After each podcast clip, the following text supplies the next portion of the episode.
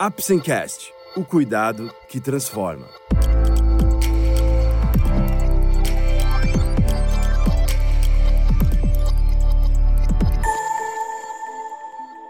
Hoje vamos falar sobre alimentação balanceada. Você vai descobrir mais sobre a importância de uma alimentação balanceada e os benefícios que ela pode proporcionar ao seu corpo. Vamos lá? O Apsencast é um oferecimento da Apsen Farmacêutica. Através desse podcast, vamos levar para você conhecimento e informações de qualidade sobre temas relevantes na área da saúde, de uma forma leve e acessível, porque para nós da Apsen, cuidado também é instruir. A alimentação saudável é o principal responsável para o organismo ter um bom desempenho. O nosso corpo precisa diariamente de vitaminas e minerais para funcionar perfeitamente.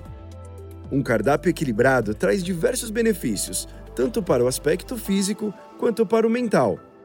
Além de ter mais disposição e energia, uma pessoa com uma alimentação saudável é menos suscetível a ter algumas doenças, como obesidade, câncer, artrite, anemia, diabetes e hipertensão. A importância da alimentação balanceada, relação do intestino com a imunidade e saúde do corpo. A alimentação equilibrada promove os nutrientes fundamentais para o adequado funcionamento do organismo. Os alimentos podem ser divididos em dois grandes grupos, como falamos no episódio sobre suplementação alimentar: os macronutrientes e os micronutrientes. Ambos são fundamentais para a sobrevivência do ser humano durante o dia e em repouso durante o sono à noite. Durante atividades do cotidiano, como estudar e trabalhar, e principalmente quando exerce esforço, como em atividades físicas, é essencial uma quantidade adequada e de qualidade do nutriente absorvido. No grupo dos macronutrientes estão os carboidratos, que são os pães, arroz, macarrão e doces as proteínas, como a carne, frango, peixe, leite e derivados do leite e os lipídios, encontramos em óleos, castanhas e afins. Já os micronutrientes são compostos por vitaminas e minerais, que, embora seja necessário quantidade inferior aos macronutrientes, também são importantes para exercer as ações fundamentais do metabolismo do ser humano é fundamental que a quantidade de alimentos deve ser suficiente para cobrir as exigências energéticas do organismo e manter em equilíbrio seu balanço. A indústria de alimentos e suplementos nutricionais tem desenvolvido alimentos modificados, uma vez que a quantidade e a qualidade de macro e micronutrientes podem estar diminuídos em alguns grupos de pessoas seja em estados de carência nutricional, doença ou que, por alguma razão, não consomem o necessário através da alimentação do dia a dia normal. Nestas situações, os suplementos nutricionais possuem um papel de grande importância. Nos acostumamos com a ideia de que o trato gastrointestinal é o local de digestão e absorção dos alimentos, mas há várias décadas, os imunologistas mostraram que a mucosa do intestino aloja a maior coleção de células imunes do corpo e que estas estão em atividade contínua, intensa e silenciosa. Avalia-se que nós ingerimos aproximadamente 190 gramas de proteínas por dia e uma parte dessas proteínas não é digerida e chega inteira à circulação. Vários componentes da dieta têm ação direta nas células do sistema imune e podem modificar a reatividade imunológica. As proteínas da dieta são estímulos fundamentais no início da vida para a maturação do sistema imune e a ingestão proteica insuficiente pode ter consequências sérias na imunidade do bebê, principalmente no período pós-desmame. As vitaminas A, C e D têm ação direta nos linfócitos e em outras células imunes presentes no intestino, estimulando sua atividade anti-inflamatória e antioxidante. A deficiência de vitamina A pode causar os defeitos já conhecidos na pele e na visão, como também podem perturbar a homeostase intestinal, agravando doenças inflamatórias intestinais em indivíduos suscetíveis. Até os minerais da dieta têm efeitos imunológicos.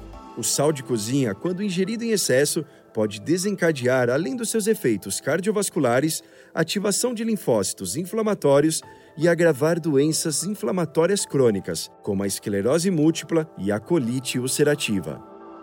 Por outro lado, alguns lipídios, como o ômega 3, têm ação direta em receptores de linfócitos e podem regular sua atividade inflamatória.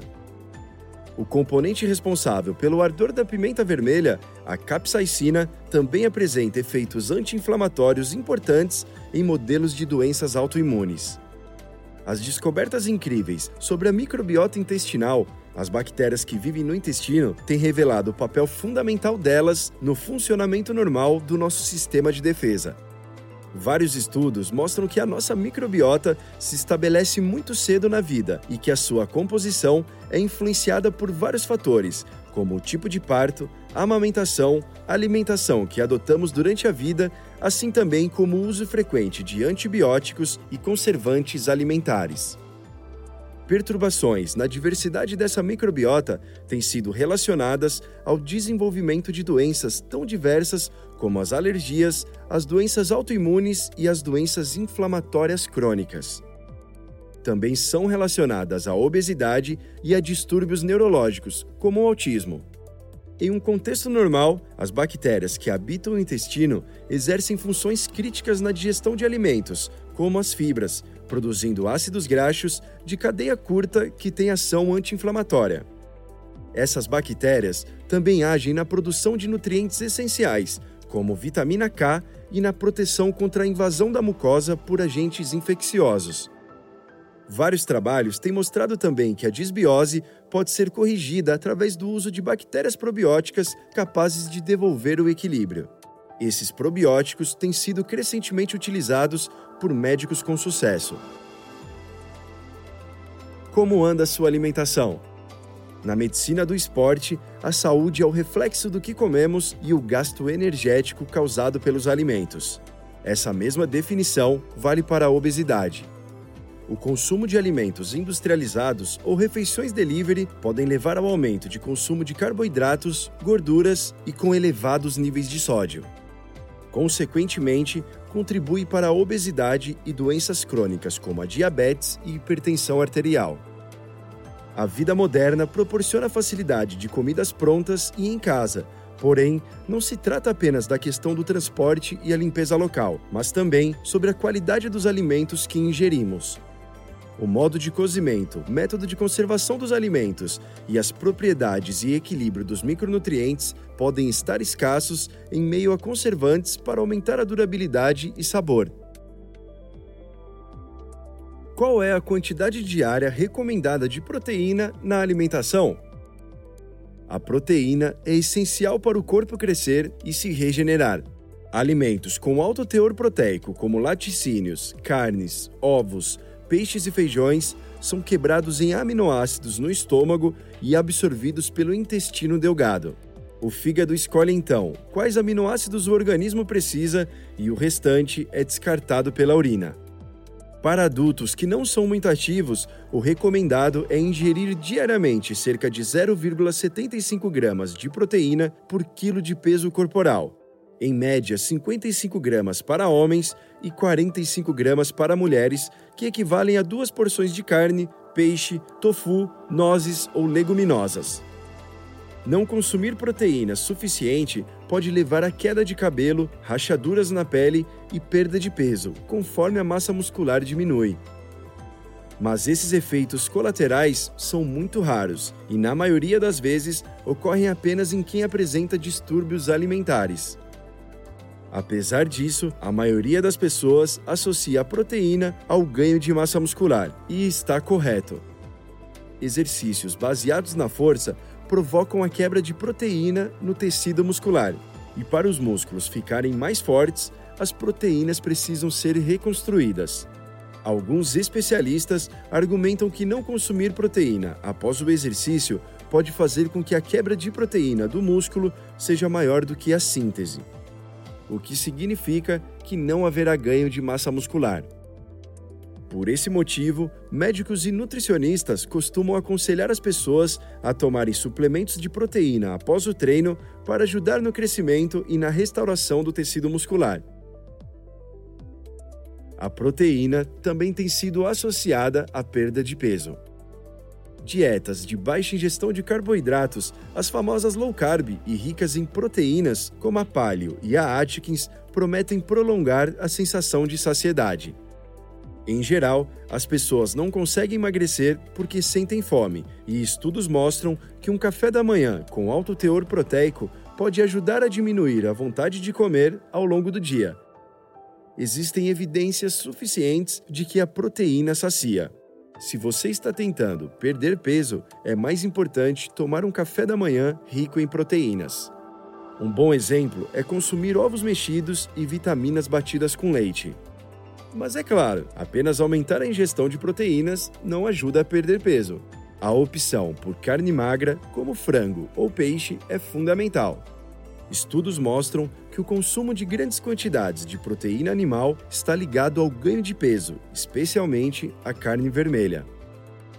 Existem proteínas saudáveis que não são provenientes da carne.